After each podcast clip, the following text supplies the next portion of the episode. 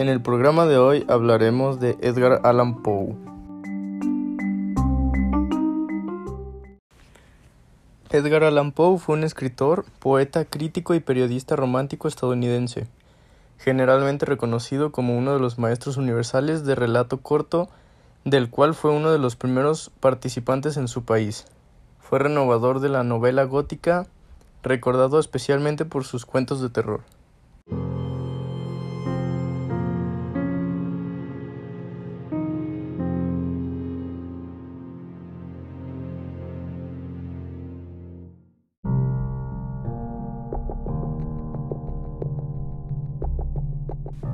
Una de sus principales obras son El gato negro, que es considerado como el cuento más siniestro de Alan, El escarabajo de oro, descrita un pergamino escrito en clave encontrado casualmente en una playa que contiene instrucciones para desenterrar el tesoro de un antiguo pirata. El rey peste, que es un cuento fantástico que relata a través de humor una noche de terror tomando casos cotidianos de las epidemias de la peste. La máscara de la muerte roja, que este cuento fue publicado en 1842. La historia cuenta algunas tradiciones de la narrativa gótica y es analizado en una alegoría acerca de la muerte. El corazón del actor alude a un narrador anónimo obsesionado con el ojo enfermo, al que llama Poe en la historia Ojo de buitre, de un anciano que con que vive, finalmente decide asesinarlo.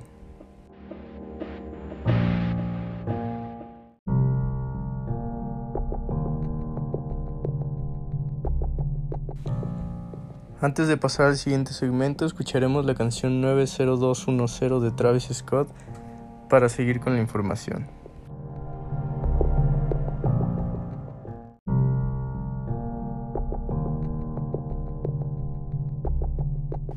A continuación diremos algunos datos curiosos de Edgar Allan Poe que seguramente no sabías. Número 1. Las coincidencias con la realidad. La única novela escrita por Edgar Allan Poe, quien generalmente escribía poemas o cuentos, fue la narrativa de Arthur Gordon Pym de Nantucket.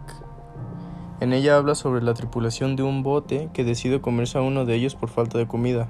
Es Richard Parker quien finalmente resulta comido por sus compañeros. Cinco años después sucedió algo parecido en la realidad y aunque había un Richard Parker no hubo canibalismo. Pero en 1884 volvió a suceder y esta vez sí se comieron a un muchacho llamado Richard Parker, al igual que el protagonista de Poe. Número 2. Era un gran deportista. Cuando era joven, Poe realizó una travesía a nado de 8 kilómetros por el río James. De Richmond a contracorriente, según parece, Edgar era un gran deportista a imitación de su mayor héroe, Lord Byron. Cuando algunos compañeros de clase le dijeron que en realidad no había realizado tal viaje, buscó a testigos para que lo dejaran por escrito. Número 3. Se casó con su prima de 13 años. Nuestro escritor protagonista de hoy se casó con 27 años de edad y con su prima Virginia que solo tenía 13 años. Fueron muy felices, pero a los pocos años de pasar por el altar, su mujer contrajo tuberculosis y murió, haciendo que la vida del autor desde entonces estuviera rodeada por un notable halo de tristeza. Número 4. Alan tuvo una turbulenta vida familiar. Edgar Allan Poe nació en Boston, pero se quedó huérfano a los pocos años, siendo acogido por un matrimonio acaudalado de Richmond, quienes le ofrecieron el apellido Alan, sin embargo, la relación con ellos nunca fue buena, de hecho, jamás lo adoptaron oficialmente. Antes de vivir en la miseria, el escritor vivía con sus padres adoptivos, al ir a la Universidad de Virginia, Poe apostó todo el dinero que su padre John Allan le mandaba, por lo que pronto fue expulsado, se enemistó de sus guardianes legales y comenzó su problemática vida. Y número 5. Tuvo una muerte extraña. Como muchos otros males, todo comenzó con un compromiso. En 1849, Poe se comprometió con la que habría sido su segunda esposa, Sara Elmira. Ella aceptó casarse con Poe bajo la condición de que él abandonara todos sus vicios. ¿Y qué hizo Poe al respecto? Lanzarse de la despedida de soltero más salvaje del siglo.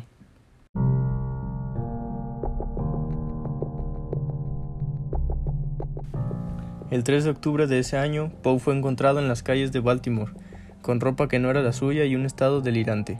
Fue llevado al Washington College Hospital. donde murió una semana más tarde. Se dice que en los últimos momentos Poe invocaba obsesionadamente al explorador Reynolds. La narración de Arthur Gordon Pym. Y a continuación pasamos con un comercial de McDonald's. What's up, world? Yeah, you. I'm Travis Scott. This is my McDonald's order. Follow me. Here's my quarter pounder with lettuce, pickles, onions, ketchup, mustard, and bacon. Here's my fries. Sometimes I do this. Then I dip them into barbecue sauce. Oh, yeah, and my Sprite. Same order since back in Houston. And you can try too.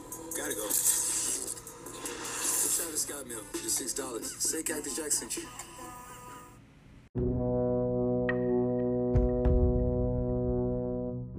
Y para finalizar, leeremos un pequeño fragmento de la obra El Cuervo, una de las más famosas que tiene el autor.